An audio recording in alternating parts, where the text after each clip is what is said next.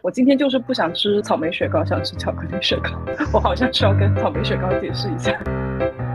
什么感觉就是可以顺着这这条线走到人生巅峰。对对对，就感觉自己在升级打怪。放下你的身段，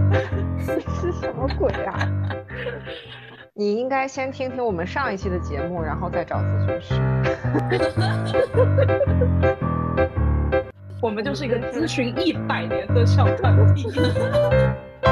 Hello，大家，这里是几个心理咨询师好朋友的播客节目，欢迎来到刻意练习。Hello，大家好，我是可心。大家好，我是辉燕。我是姚然，我是西雨。我们今天来呢，是想和大家聊一聊关于咨询的结束，如何评估自己是否可以结束咨询，以及该怎样和咨询师说再见。在上一期的播客当中呢，我们收到一条评论是问咨询师有可能提出结束吗？正好我们几个人作为个人的咨询经验，都在近期结束了我和我咨询师大概是三年多的咨询。然后姚然好是七年，哎，慧燕和西雨好像是我五年了，我倒是结束的蛮早了，但是我也做了有两年。所以我们其实这次也是想分享一下我们是怎么和我们各自不同的咨询师结束，以及结束之后的心得或者是一个心情吧。现在开始就是，其实我个人，呃，我会有一些疑惑，就是其实我中间有很多次是想要结束的，但是会觉得如果进行了一年多要结束的时候，我就想。哎，是不是有点亏呀、啊？就是我好像一个是这个时间和金钱都已经付出了，但是我的问题还没有好，所以我想要说保持继续的咨询和他继续下去，就是直到我好起来为止。当时会有这样的一个心态，所以在可能一年多左右想和他结束咨询关系的时候，我又舍不得之前的这个成本，付出的这个成本又继续了。哎，我听起来可心是，其实，在一年多的咨询经历里，已经体验过一些很好的支持，一些成长的体验。可是，好像似乎离你预定的目标还有一段距离，所以你又觉得似乎这样放弃是有些可惜的。是是是是是，嗯、你说的特别好。嗯，我我会想顺着刚才可心讲的那个部分，就是想断，好像又觉得呃不是时候呀，然后是不是还有没有？解决的议题，嗯，我觉得这可能也跟我们学习心理咨询，然后之前对咨询的那种了解有关。因为在我跟我正式的跟我的咨询师结束关系之前，其实有蛮长的一段时间，我都不知道我坐在那里干什么。就是我每个星期去，然后我就开始靠在沙发上跟他讲，我刚才在 来的地铁上，我看到我前面那个人在干嘛，我就会想，嗯，这个就是所谓的进入了一个无意识的联想嘛？然后这是 治愈的一部分吗？但是我咨询师他其实没有做出相应的反馈，就是没有他没有跟我提说，哎，这段时间我们好像呃没没有在讨论新的目标，或者你你跟我讲这个到底是为了嗯表达什么？或你想让我怎么样帮到你，或我可以怎么样回应你这个部分，嗯，所以，所以我会觉得说，嗯，有时候我们好像对咨询的了解太多了，就是太多打引号，就是它真的会影响到我们当下对于现在的咨询关系的评估和我们正在做什么这件事情的。在我当时两年多前就做咨询一年多的时候，我开始学习心理咨询了嘛。我对咨询感到疑惑，或者是对咨询师感到疑惑的时候，我就想，嗯，不对，时间未到。就是我我脑袋里面就会有另外一个声音告诉我，你要相信咨询一定是会有作用的。我我一定要相信这件事情。你自己都在学这个事情，你自己都准备成为咨询师，你怎么可以不信任咨询？这个声音就把我往前推，或者是在我我要离开那个咨询空间的时候，又把我砰。的一下，嗯，打了回去。我自己的经验，因为在座的我们四个里面，可能我我跟咨询师工作的时间最长，一六年到现在真的七年了。为什么就是现在提出？当然一部分是我觉我就像大家刚刚讲的，好像我我自己觉得没有什么特别需要在咨询中向咨询师去提出讨论的必要。然后另一点是，也是最近像西雨说的。我对咨询的学习和理解和之前是有很大的不一样的。嗯，之前会觉得我们经常会用一个词叫做，如果来访者提出了结束咨询，好像就是就是所谓的脱落了。这个词好像在我们脑子里面根深蒂固。就我们做作为咨询师也有这样的体验，尤其在前期的时候，我来访者已经告诉我他不来了，我就会认为这是我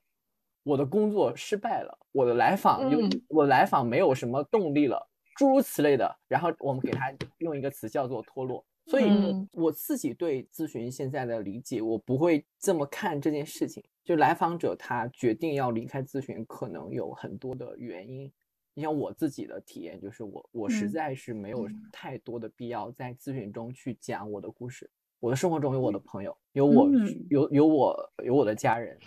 有我可以呃向他倾诉的人，可以向他表达的人，可以理解到我的人。所以我为什么非得要多一个咨询师这样的角色呢？所以，呃，对于我来说，就是我对我的来访者现在也是这样。就是如果你在生活中能够找到你支持的资源，你你也没有说必必须要，就是一个咨询师的身份出现在你的呃生活里面。嗯，所以这个是。呃，我对咨询的理解和过去很不一样，就是不是说我的来访者要长和我建立长期的关系，他要一直来找我，他需要我这个事情，我就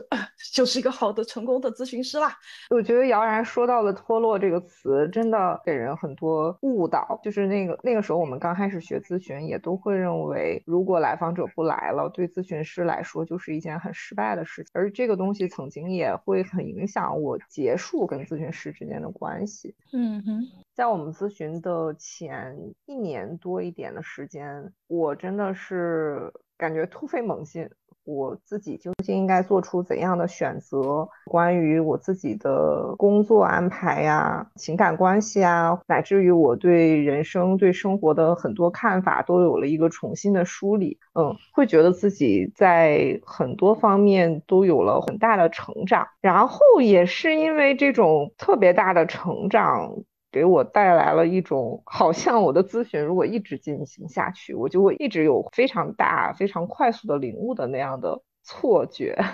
所以我就一直 我感觉就是可以顺着这 这条线走到人生巅峰。对对对，就感觉自己在升级打怪。另一方面，像我刚才说的，就是那种所谓的脱落的那种意识，因为我们当时也在做心理学习心理咨询嘛。我会对咨询师有一种代入，我就会觉得啊，他曾经帮助我那么多，给我带来那么多领悟跟成长。然后我现在如果结束咨询，岂不就是脱落了吗？我我岂不就是 背叛和抛弃了我的咨询师吗？嗯，好像真的是脱落，给了我们很多的误解。嗯嗯嗯嗯嗯，对对，我因为我我之前也会有这样的感觉，就我自己学学咨询的时候，就会觉得哦，我走了会不会有点对不起我的咨询师？我很想告诉他，不是他不好，是是我了。呃。就是想换一个人，或者是就就就就想，我今天就是不想吃草莓雪糕，想吃巧克力雪糕。但 是我我好像需要跟草莓雪糕解释一下，就是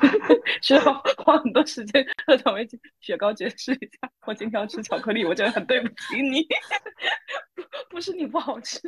啊，OK，我偏题了。然后所所以，我可能刚刚会有个好奇是，那会宴是怎么结束的？这和我们今天主题相关吗？那其实，在我们后面的咨询。好像我在不停的跟咨询师说我要跟你结束了，然后我有尝试过说，哎，不然这样好了，我们就变成两周一次，嗯，我再来见你，或者是中间有提过，不然我就请两个月的假，我再出现，这样好像我我尝试过各种各样的办法，我都始终没有最终提出说我下一次不来了，我要跟你结束咨询这样子，然后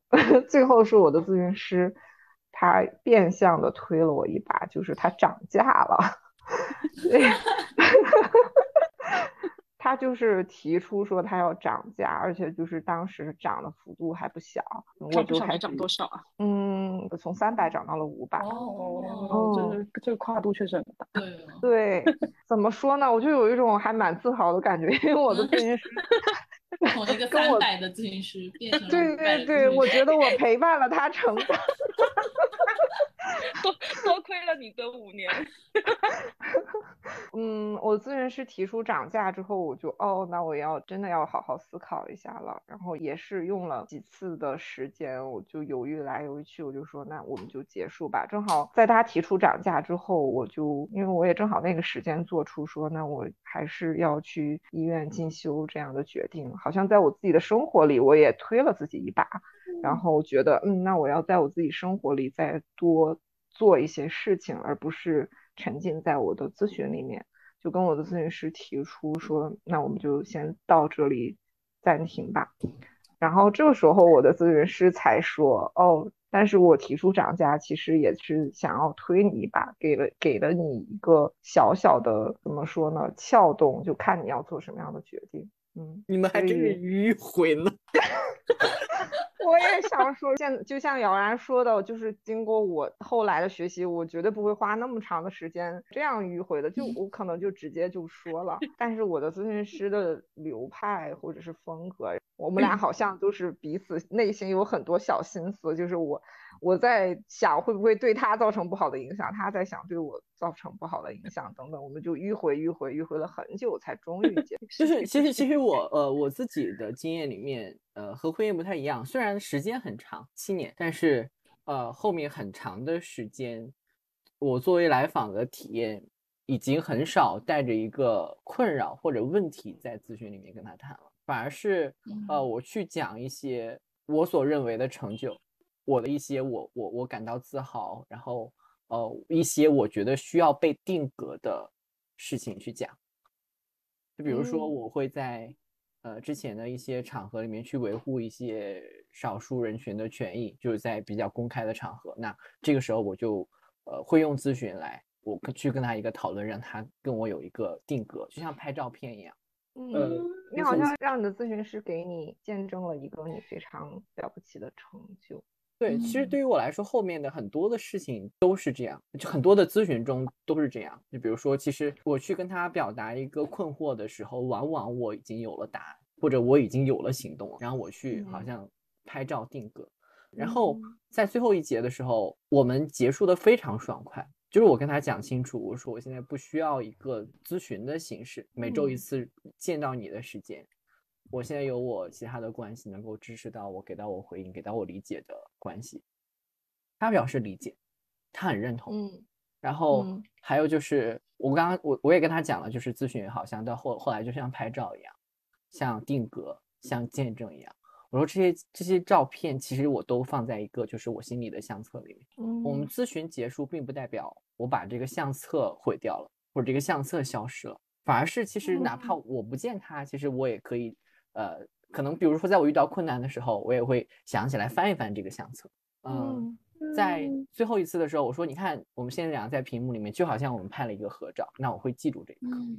好感动，好感人哦，好好温情哦。其实，其实，然后他都他都很理解，然后能能给到我一个非常肯定的回应。他说：“你当然可以，你自己去呃过你自己的生活。”他就说：“等等我有需要的时候，当然可以回回来再找他。”我觉得对我来说，这就是一个，呃，虽然它也是呃动力学流派的，但是这样的一个结束对我来说，我是非常能够接受，我觉得非常 OK，就没有那种像慧燕讲的那种非常迂回的，就是我要跟你讨论结束啊，这个那个就是这么复杂。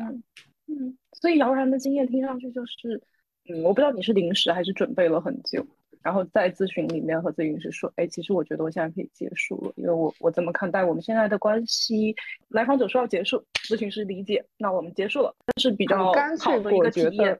就是对于我来说，最后的时候，我跟他讲，我觉得你最能帮到我的部分是你作为人的部分，嗯，就是他的那种，比如说最后的那种肯定，啊，我我就是相信你。有这个能力去面对你的生活，就这种肯定对我来说是极其有意义的。还有就是，因为他也是按照按照流派来讲，他也是所谓的动力学。我所以这样的举动就是给来访，你是不是要所谓的一个很刻板的给来访，我必须要跟你讨论结束，还是呃，我相信我的来访，他能够去过他的生活。呃，作为咨询师，他可以做上做出这样的决定，我觉得还是跟人的部分是有关系。作为来访者，我一定要说一点什么。我的一个经验就是，我在最近和大家一起，然后学习方面，我其实是有了很大的进步的。所以我和我的咨询师说，哎，哎，我觉得我可以结束咨询，所以我想要结束咨询。嗯，我的咨询师非常的惊讶，他，嗯，哦，就是就是很疑惑，觉得他说，我觉得你不应该结束咨询。他说，我觉得你的人生需要一些规则意识。我当时，我当时就。怎么了？就是为什么我要结束咨询？不行，他说，因为因为他觉得我需要每周的，呃，我当时是周五做咨询，对我每周周五的早上在那里见他。他说这个事情对于我过去的人生以及我未来的人生是非常重要的，因为他觉得我这个人就是不太遵守规则，所以我说 一定的就是固定的时间，然后固定的人，固定的咨询。哦，嗯。因为这句话一直让我心里面就是不太舒服，但是那个不舒服好像说不出来。我觉得，哎，对啊，别人是为我考虑，他是在为我好，就是又又在默认这件事情。所以我当时就是终于有一天，他又跟我说你你要遵守有规则的时候，我就非常的不爽。我说这是你看到的部分，你因为你看到你会觉得我我我我我会迟到。然后有时候会不来，然后怎么怎么样，你会觉得我我这个人就是在生活当中就是这样的一个人，你会这样给我定义。但是你没有看到有些我没有说，但是在我生活中出现的，就是从我女儿三岁开始上幼儿园开始，我每天下午准时去接她，去各就哎会有培训班或者接她放学，就是这个事情从来没有断过啊。就是嗯，那为什么为什么你你会觉得？我的人生需要规则意识，就是这这难道不是一种所谓的遵守规则吗？就是就是我我我每天都在重复做这件事情，到现在已经三年了，哎，嗯嗯哼，所以我觉得王可欣讲到一个呃，现在我觉得在座的几位我们都会很认同的一个观念，就是谁来定义咨询的什么是对来我好的？就作为来访者的身份。他是不是有权利去定义我怎么决定使用我的咨询？嗯嗯，还是我们作为咨询师，我要给你一个非常专家的身份，你必须得按照我的呃想法来做，这才是为你好。就这种这种说法，我觉得这种说法本身就是有害的。就是当他说出来的时候，我就感觉作为来访者，我整个人或者是我的某一个很重要的部分都被这个咨询师给否定了。而且本身在咨询当中，咨询师就有咨询师的权利，实际上就是比来访者要大的，或者说他的位置本身就对来访者很重要。当你这样说。呃，作为一个很所谓的很了解我的人，岂不是就是否认了我很大的一部分吗？而且也会让我想到刚刚可心在说，呃，你没有看到我在咨询以外我是怎么样生活，也是因为就是大部分时候来访来到咨询当中，他们可能会更放大自己所谓的问题的那个部分，然后咨询师就以为我看到了你是一个什么什么样，但是我我我我日常。很规律的那部分生活，我觉得啊，我好像没有必要来跟你聊。但是，而且咨询师他也不好奇，说哦，那你你这样不守规则的一个人，你怎么把你的女儿养到六岁了？他好像也不关心这件事情，对啊所以他就变成了一个默认。对啊，我女儿是自己自己长到六岁就是哪吒。就是当可心说出“哎，你没有看到我生活里是什么什么样的时候”，我就想说，这本来就是咨询师的责任哦。嗯，就是他的日常生活是怎样怎样过的，然后他都做了哪些所谓的就是有规则啊，或者是有责任感的事情，难道不就是咨询师的责任吗？而他都没有看到这部分，就是可能当我听到一些呃咨询师非常强调他的设置，就是可能大家也都最近也都在思考，就是这个设置到底是为了方便咨询师吗？还是真的是为了我的来访好？其实，其实我现在对这个是保持就是迟疑的。但是姚然提到的这个，我我必须还要分享。又在做结束的时候，想到了为什么想要结束，是因为我咨询师跟我说，嗯，我一年会有六周的假期，那么相应的，我会同意你也有六次，但是不能超过。就是如果超过，你你就是就是不来，你也需要付费的。我当时就觉得。什么鬼呀！啊！放下你的身段，你是什么鬼呀？我们就这个事情讨论了好几节咨询，就是僵持不下。他说这是我的设置，就是虽然 OK 咨询是你的，你在付费，你是来访者，但你也需要尊重咨询师我的这个设置。你应该先听听我们上一期的节目，然后再找咨询师。硬插广告。我觉得咨询师，呃，如果他在工作上有什么样的安排啊，或者是什么时间对我比较方便，如果出于这种角度说，哎，我们这样行不行？我可能有一个什么工作，或者我也有一个什么时间，这样去商量，那我觉得当然来访者是可以考虑的。但是拿出一个咨询师所谓的专家的姿态说，哎，因为这个是设置，或者是因为这个是规则啊，因为这样对你好。啊，那我就是一个大大的不 OK。我我觉得只是作为咨询师，我们要多去想一下，就是我所谓的对于那些结束的流程，呃，所谓的设置，它是出于什么考虑有这样的要求？嗯，就是我觉得每个咨询师，我们应该要想一想这个问题。嗯，我觉得很 tricky 的一点是我们每个人不管是什么流派，在上课学习的时候。尤其是刚刚接触心理咨询的时候，会被反复教育设置和规则是有多么多么的重要，铜墙铁壁，像铁律一样的。嗯，但是在教育的同时，好像都传达给我们一个信息，说这个是对来访者好，是对咨询这个规则本身好。然后我们好像在学习的初期也默认接受了这样一个的意识。但是我现在回想，这些真的是对来访者好吗？好像。就是他好像就是维持了一个所谓的咨询应该在一个什么什么样的规则下进行。后面说到的这个，我还想到有一个，就是那个好像会有一个预设或者是一个默认是。嗯，我的来访者是需要一些时间，或者是需要很多时间。比如说，我们做了一百次，那他可能要跟我讨论十次。然后就是按照这样去推的话，就是每个人都是有分离议题的。嗯，关于分离的这个问题，我想请西雨来谈一谈。哦，对我，我当时其实我自己想的就是，咨询当中的分离，它其实是为了更好的帮助来访者回到咨询当中。因为，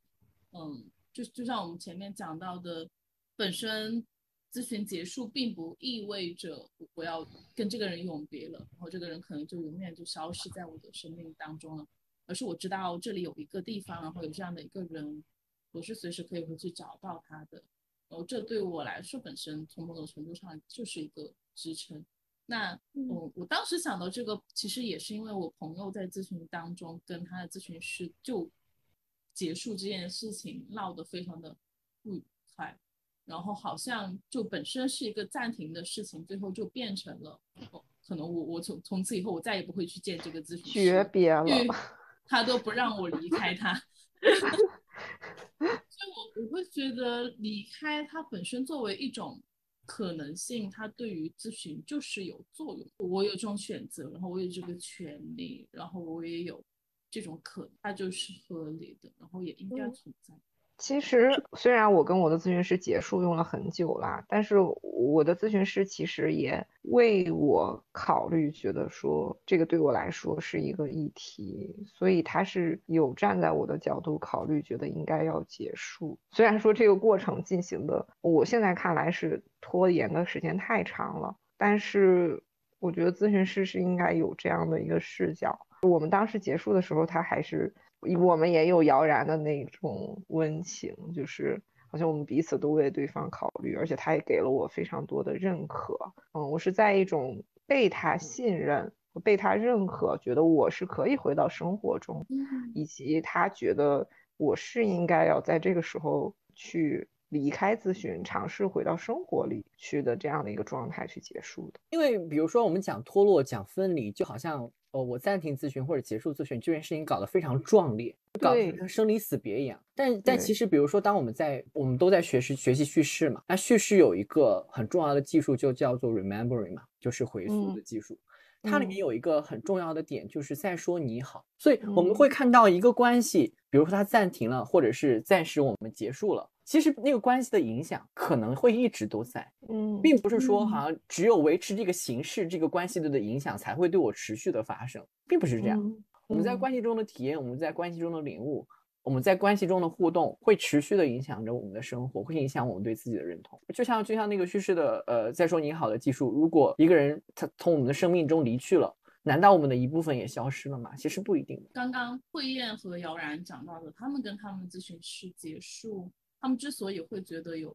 挺好的感受，那个方面就是他们真正的被他们咨询师确定了，然后。就就像有人讲的那个词“见证”，就是我我是被见证的，然后他知道我有能力可以回到生活里，这个也是可以结束咨询的一个很重要的因素，就是来访者自己对于这个部分的确定感。嗯，这个确定感可能来自于他自己，然后也可能来自于跟咨询师在讨论的过程。因因为我我因为我其实跟我的咨询师有过两次结束的经验，第一次结束就是我就是断崖式。分手，我完全不告诉他，然后我就我就自作主张的结束了咨询的关系。然后其实，在很长的一段时间，我我都会处在一种有一点自责的情绪里面，然后我就会觉得说，我是不是又在咨询关系里面所谓的重新的体验我在其他关系里面的那种感受，然后是不是一个回避型 恋的焦虑型？就然后第二次，当我再去找他的时候，就是这个影响依然在延续，就是会延续到说，你看我当时我不要他了，然后我就结束这段关系了，然后我现在需要他，我又回到这段关系里面，我对他可真糟糕。嗯，但是直到第二次的时候，其实我当时跟他结束是因为我尝试去跟他讨论说，当时是二一年疫情有一点点放缓的时候，然后成都有很多的公共活动又重新开始。然后我跟他咨询本来是在周周末，所以我就跟他讨论说，我们可不可以改成两周一次？因为我要花很多的时间去参加公共的生活，我要投入到社群的行动里面去。他完全没有来跟我讨论什么叫公共的生活，什么叫社群的行动，他只是想来跟我讨论。他每一次都以我们下周来讨论这个议题，我们下周来讨论这个议题，然后就拖了很长的时间。后来我依然是单方面的结束了咨询的关系，但是那个时候我心里面是很确定的，就是这个人他好像没有在听到我的诉求到底是什么，他并不知道我我的另外一个部分，我的生活对我来说有多么的重要，然后我去跟其他的人产生链接是多么的重要，而不仅仅是咨询的这一个小时对我来说是重要的。我觉得那个时候的确定，就让我在离开这段关系的时候，就没有再像第一次那样有很多的自我怀疑，或者很多的自责和不确定的那种感受。我我觉得就像上一次我们聊到的，关于比如说在找咨询师的时候，代见咨询的时候，总会有一些具体的困扰或者是问题，然后这个目标其实它也是在某一个阶段往前面。推动或者是累积或者是相互交织这种状态，所以嗯，每每过一段时间，按理说咨询师应该是要跟来访去回顾我们咨询目标的达成的情况的，在这种时候，我们随时都可以去调整咨询的进度，不管是我们要更改频率也好，还是暂停，还是先结束，我觉得这都是每一个阶段可能会有这样的一个空隙存在。然后另外一个部分，就像我们刚刚讨论到的，我对自己有确定性，然后咨询师也确实听到了我在这个过程当中，好像我有更多的资源出现了，我有自我的更强的反思的能力，然后我对于我之前的那些困扰，好像也有一定的应对能力去面对它。我觉得这种情况也是可以在和咨询师充分讨论的意识下，可以去结束或者是暂停咨询。就我，我觉得作为咨询师的呃角色来讲，因为我我前一阵子呃跟小宝老师我们有谈咨询的结构，其实呃其实比如说对于长哪怕长城的咨询来说，细月刚刚讲就是目标，我们我们去商讨一个目标本身也很重要，但这个目标是能够来无论是来访还是咨询师来评估我在咨询中获得什么，我在咨询中想要他去的方向。那如果哎，比如说，就就像我们你们刚刚举的例子啊，就是哎，我现在我我我的目标好像跟这个咨询没有太大的关系，嗯，我的目标可能没有办法在咨询中实现，嗯，或者说我现在呃我的目标可能已经达成了比较高的程度，那我当然可以，就向我的咨询师说再见。所以我觉得，当我们。讨论了一个目标，就是双方有一个共识的时候，那个那个线那个界定可能会更清晰，而不是每次来了就变成了漫谈。我从哪里讲都可以，我从我咨询师从哪里问都可以。这个当然就会给人很模糊的感觉啊。嗯嗯，对，而且我作为来访者就会，哎，我不知道该怎么办。但其实就像姚然刚刚说的，如果我们在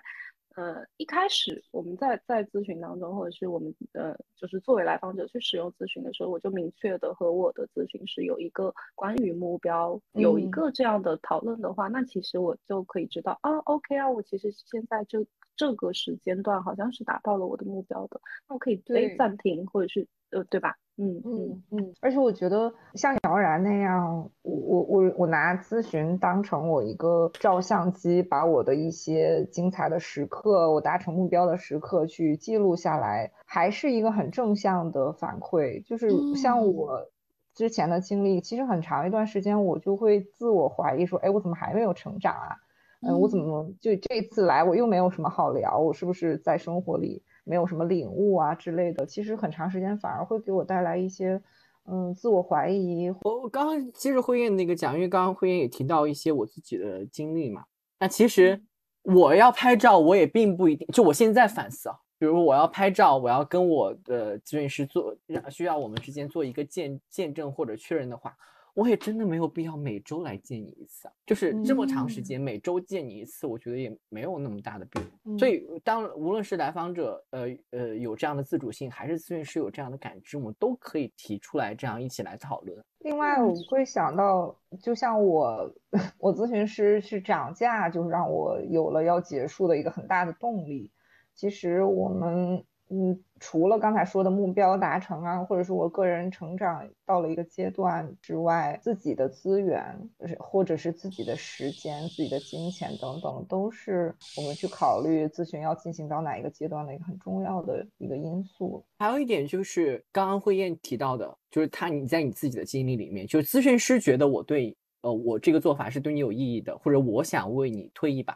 但其实，无论是在呃我在学习人本流派，还是在学习后现代的过程里面，都有一个对咨询咨询技术、咨询师去神秘化的部分。嗯，就我的我的咨询本身是我我用在咨询中用什么样的技术，我想达成什么样的目标，我希望和我来访者达成怎么样的共识，其实都是可以跟来访者讨论的，并不是说我必须在背后咨询背后我在运运作这样一套啊对来访者所谓有利的程序。是是，就是就是这这是一个非常怎么讲专家的姿态。我有什么不能跟我来访者讲呢？嗯，作为来访者来说，其实最后呃让我有了那种被认可或者是被信任，说我可可以离开的，反而是咨询师告诉我说，哎，其实我涨价也是推动你的一部分。而不是他说涨价了，然后让我纠结很久。其实如果他一开始就告诉我，其实我有这个目标，或者说我其实信任你可以走进生活里，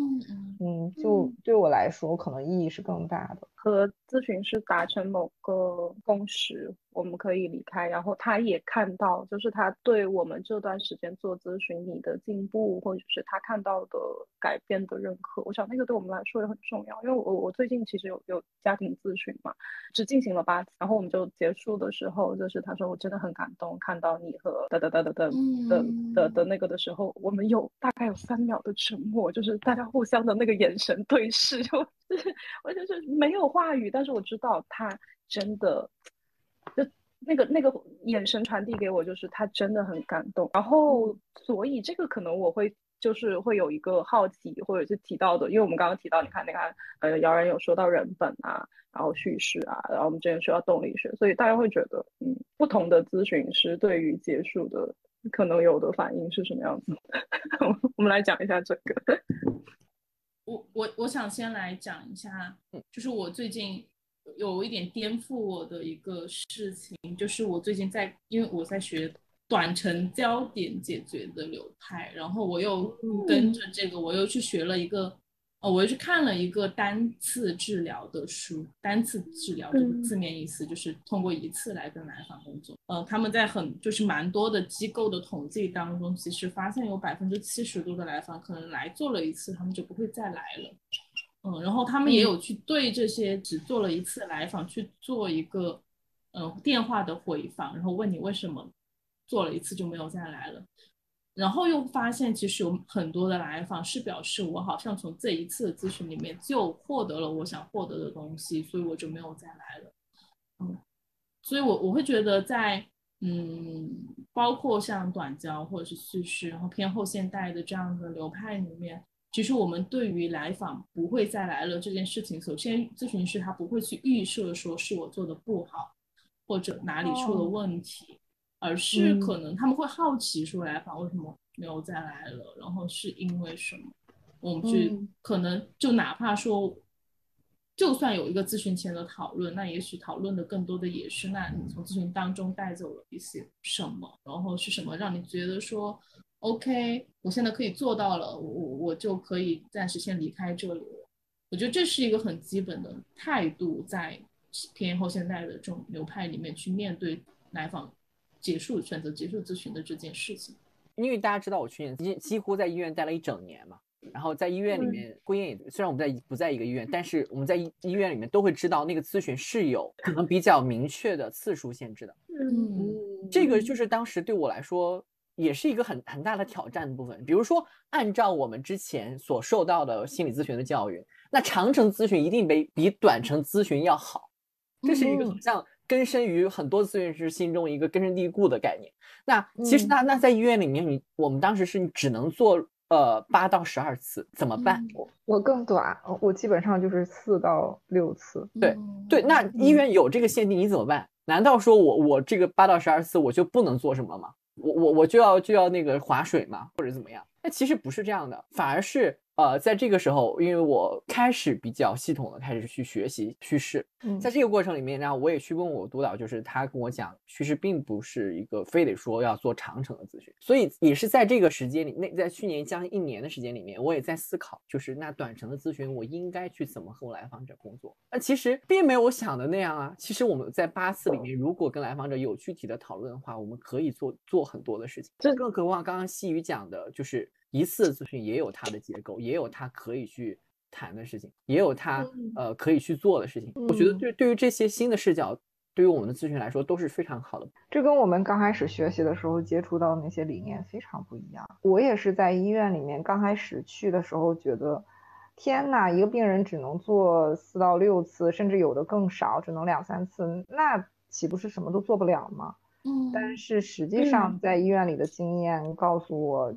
真的就是哪怕只有两三次，也能带来很多的改变，或者是能够帮来访者领悟很多。哎，这样一说，我会觉得就是那动力学要怎么怎么去？因为因为因为它其实是真的需要偏长程，可能才会有效果的。呃，不是，我觉得不是这样的，因为这个是我在简心上课的时候，高阶的时候，应该大家都有看过。当时李子秋老师跟我们分享一个单次的动力学咨询，虽然我对这个不是有那么多的了解。我现在甚至对于那次咨询，呃，给我的印象也不是那么深了，因为实在过去太久了。但是并不是说一定是怎么样，所谓动力学一定是长程，其实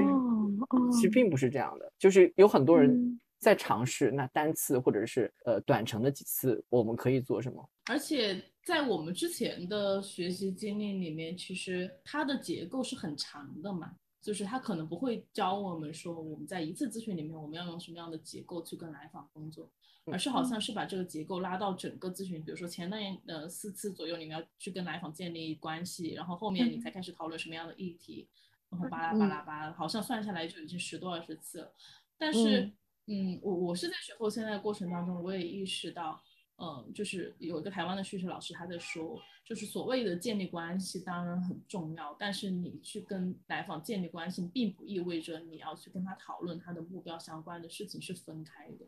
就你们是在整个过程当中，从他给你打电话，或者是他联系到的你那一刻，你们就已经在建立关系了。包括如果说你有自媒体的平台，那他从他看到你发的那些东西的那一刻，其实你们就已经在建立关系了。所以这个建立关系它本身就是一个持续性的事情，它并不是说我非要花多长的时间我才能够去把它完成。嗯哦，还有一点就是在医院里面，我刚刚讲，他对于他的次数对我来说是当时一个。让我去对咨询的有更多想象力的一个一个契机。那还有一点是，也是医院的这个次数和我刚刚讲就是叙事治疗的还是非常匹配的。嗯，就是你想，其实，在叙事的一开始的工作里面，就是叙事治疗的创始人，他们在呃和社群去工作的时候，那些人并不是很有钱来支付一个长程的咨询费用的。他们工作的群体可能是那个吸毒的人，然后那个或者是嗯，甚至有一些家暴的被遭受家暴，对对对，一些嗯性工作者，就是就是这些人并没有办法可能真的去支付一个所谓一每周一次甚至每周多次的这样一个长程的咨询。那这这样的情况下，我们就没有办法去为我们来访提供帮助了嘛？所以，所以这也是一个很重要的思考，这也是嗯呃叙事治疗的一个基底。这个东西是嗯非常影响我所以说，回到 各个流派是怎么看待结束这件事情，我觉得，嗯、叙事会给到我一个非常感人的一个部分，就是在叙事治疗里面，它有一个界定的仪式，嗯。或者是嗯，不管是他会通过颁发证书，然后嗯。写信。或者呃通过驻外见证人啊，或者各种各样你能够想象得到，在你的生活当中可能会经历到的，带给你一些，就是我我觉得有一点像那个闪光性的时刻，嗯也也有一点像姚然刚刚讲到的那个拍照的那个瞬间，那个打卡的瞬间，然后哦给到你说你现在，嗯，就像就好像你毕业了，然后你你从这里走出去了，你走到了一个新的阶段，进入了一个新的篇章，会给来访一种这样的感觉。所以，我觉得包括在短焦和叙事里面，他们对于来访结束咨询这件事情，他们的整个态度是非常向上的，而且是非常嗯积极的。就来访离开这里，嗯他他嗯是要走向更新的生活。嗯，好像是带着恭喜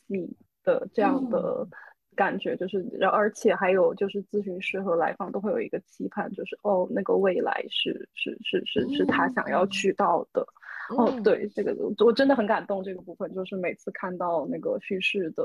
信件还有奖状的时候，我都会觉得人生真美好。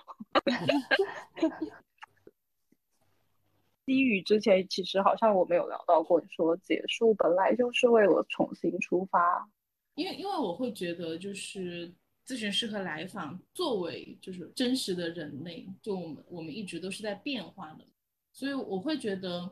嗯，离开咨询之后，再重新开始咨询，他不一定是要回到以前的那段关系当中去，而是其实嗯进入到了一个新的关系。然后这个这会这个也会有一点应应对到说，之前经常很多人在聊说，那我嗯、呃结束这段关系，我再去找一个新的咨询师，我是不是要把之前的事情再重新跟他说一遍？我我觉得其实也不是这样子的，就是嗯，不管是你也好，还是你的咨询师也好，在你们没有见面的这段时间，大家一定都在发生很多的变化。那当我们再一次见面的时候，也许我们是一个更新的姿态。嗯，我我也在想象他，就比如说可心，如果说你下一次再见到你的咨询师，也许你去跟他聊的就不一定说我上次遇到这样的一个困难，然后当时真的很难受，而是也许你可以跟他聊就是我上次遇到那样的困难，然后我通过我自己的方式去解决了。嗯嗯，那嗯那也许在咨询当中重新见证的就是，哦，原来你有这样的经验，你有这样子的能力，我有新的方式去理解你。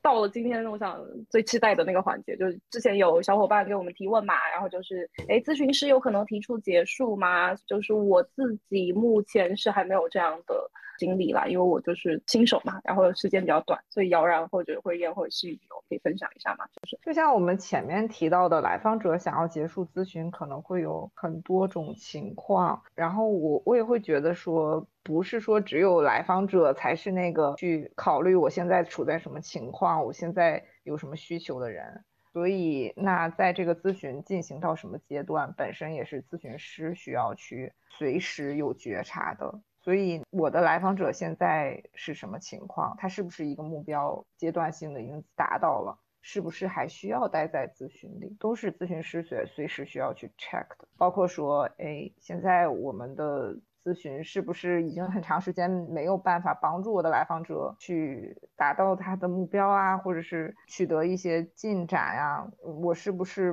嗯没有这个能力，或者说我是不是觉得哎可能其他人对他是更有帮助的？这些都是咨询师需要去随时反思，然后以来访者的福祉为中心，需要去考虑，哎，是不是结束对他更好，或者是我也许需要把他转介呀、或者是介绍一些更适合他的资源。呃，就比如说我们在呃职业的过程里面，就可能会收到一些转介的信息，就比如说有一些咨嗯。询师在某一些议题上，呃，不是他嗯。们擅长的领域，可能就会提出向来访提出一个转介，然后嗯。当然是这个是经过呃商讨和需要和得到来访者同意的。那咨询师可能会呃为了来访去找更能够匹配来访者的资源。对对对，这个也是咨询师的一个很重要的工作，就是你日常需要去积累一些，嗯，你信任的咨询师，或者是你知道在哪个领域更擅长的，不管是咨询还是医疗资源，还是其他的对来访者可能有帮助的，甚至是法律啊，或者是其他方面的资源，在他需要的时候转接给你的来访者。作为咨询师是，嗯，首先回应到小伙伴的问题是，我们是有可能提出结束的，就这个事情是是对是是会发生的，但是就是接下来可能就是我们一一个是需要考虑到的情况比较多，像像咨询师可能提出结束的情况，呃，第一个像慧燕说到的一个是，呃，大家的阶段性的咨询目标达成了。还有一个是，呃，就是可能咨询师在觉察之后发现，哎，我好像就是不太能够帮助到我，就是目前的能力或者是呃风格不太能够帮助到呃我面对的这位来访者，那么就可能会有呃转介或者是结束的情况出现。嗯，呃，我我有听呃。一个我还比较认同的咨询师跟我提过，就是关于转介的部分。呃，他他会稍微后来，比如说，呃，经过咨询师的方式来向来访者提供转介，可能会有不同的情况。比如说，有一些就是需要跟来访者有一个提前的商量，你需要我给你提供具体的咨询师的 list，还是我跟你提出了，哎，我现在在这个方面不能，呃，可能不不是那么呃匹配和你工作。你自己有其他的想法，这个都要提前给来访者确认好。对，这个很重要，而而不是说，哎呀，我到我这个时间，呃，我我现在这个阶段，我现在这个工作的能力不能和你匹配，那我们就咔断掉了，或者我直接给你一个名单，你去找他们吧。嗯，这其实也是非常霸权的一个做法。是，对，你也很伤害来访者的感受，或者是会让他还觉得很懵，不知道发生了什么。就甚至我刚刚说那个那那位咨询师，他还跟我提到，就是因为我自己遇到现在也不是那么多的经验，所以遇到的状况没有那么多。他就跟我提出一些可能性，就比如说，呃，咨询师提供了一个 list，然后然后来访也同意和这个来访和这个咨询师进行工作，那你也可以再去跟来访者征求一下他的同意，就是对于后面的情况。情况我可以知道吗？比如说，哎，我这个转介是成功了还是没有成功？他作为咨询师也会去相应的做一些跟进。哦，我觉得这个很重要，因为我之前就是一个咨询师给他的来访者转介了一个名单之后，这个关系结束了。可是那个来访者他自己去联系那个名单里的每一个人咨询师。结果都没有成功，可能就是时间不合适啊，或者是风格不合适，而这个来访者就再也没有获得前面那个咨询师的确认或者是反馈。所以咨询师，呃，哪怕是你已经转介了，可能过一段时间你去确认一下这个来访者现在是什么情况。或者上次的转介有没有成功？嗯嗯嗯，对来访者来说也是很重要的。嗯，所以作为咨询师，我们真的要注意售后服务这件事情，就一定要比一般的商家要做得好。我们的售后时间，因为因为说实话，这这一点还是跟我咨询师的呃咨询技术的透明化有关系，还是跟我是就是什到底什么你觉得是真的对你的来访者好，然后这是你们共同认为的吗？还是我单方面认为？我自己其实那天就是突然想到哈，那天和朋友聊天，他说。呃，你看，你看我，我就是我，我为什么不做咨询？他他当时是这样和我说，他说我为什么不做咨询？我会觉得就是我现在确实，比如说遇到一些困难的时候，然后或者怎么样，他担心的事情是我找到咨询师，OK，我建立了这样的一段关系，我有什么都找他倾诉，那我是不是就就是依赖上咨询师了？我就对他上瘾了，就是我就没有办法结束。那就像比如说我想要就刚刚提到我想要戒酒，或者我想要戒烟。然后我我可能就是呃用了一个什么尼古丁糖之类的，然后我以后这个尼古丁糖就陪伴了我日后的生活。他担心的是就对咨询对咨询上瘾啊这样的就无法结束。我说这可能会会多，就是可能这个也有时候也会受到我们一些对于刻板的对于设置的影响，那些印象的影响。就比如说有一些来访，可能他来做咨询的时候，他自己对心理咨询也有一些的了解。比如说，他可能在心里也会有一个先入为主的概念，就是我得保持一个怎么样的频率的咨询才可以。这个可能会影响来访到你所谓的啊上瘾打引号，就是其实呃，比如说在我自己咨询的实际的情况里面，那来访来跟我请假，比如说，呃，他说他要去跟朋友有一个什么样的约会啊，或者是什么，我说天呐，我觉得我觉得好开心，你去吧，赶紧，你 你可以你可以，原来你你已经可以建立你自己的生活中的关系网络了，这多好啊，对吧？就是我不会把它理解为这是一个对我的攻击或者是怎么样，就是可能这还是呃跟咨询师自己的怎么去理解。怎么去看那些所谓设置有关系，对来访者怎么看那些设置可能也有关系。因为有时候来访者来跟我们请假，他也有很大的障碍。就像刚刚慧眼说的，我还跟你提结束，那是不是我我我这个是对你的伤害，对你的否定？对对，就是这个压力好像是不知道是在什么样的一个环境下，就是我我发现很多人的经验是这样，一来他们就说，嗯。我需要一个长程的，我知道咨询是需要长程才能解决问题的，就就会有这个部分，对对。然后，然后，然后，如果导致就比如说他们要请假或者是什么，比如说就像我刚刚提到的，对对，我就需要喝草莓冰淇淋道歉的这个这个这这这种感觉，不用啊，真的不用这样啊。就我们当然应该，就咨询师当然应该很开心看到，就是你可以在就是生活当中去和你的朋友见面、分享、聊天，哦，就是做任何的事。情都好，而且而且这里面看到这个，这里面很有很有很重要的一点就是，这里面是有关系里的信任的。嗯嗯，我不会一直在怀疑你说的话呀。既然我们已经建立了一个信任的关系，对，嗯，我会想到上瘾这个比喻本身了。当我们说一个人上瘾的时候，呃，似乎这个人的主体性就丧失了，或者说至少是很大一部分自我被另一样东西所占据了。嗯嗯，或者说。其实，当一个人上瘾的时候，他其实在逃避一些让他痛苦的东西，对吗？我们不会说一个人对读书或者是嗯跑步啊、运动这些东西上瘾。嗯嗯嗯，相反，像包括咨询之内的很多东西，其实是帮一个人去了解自己，嗯，去增加对自己的掌控。或者是去更加直接的面对那些真正让他痛苦的东西的一种方式和途径。嗯嗯。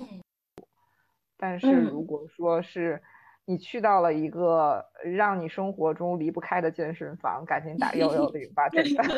而且我觉得，对于呃咱们学习的后现代的呃观点里面、理论里面、实践里面，都不会把所谓的私访关系架到一个那么高的位置上。嗯嗯嗯。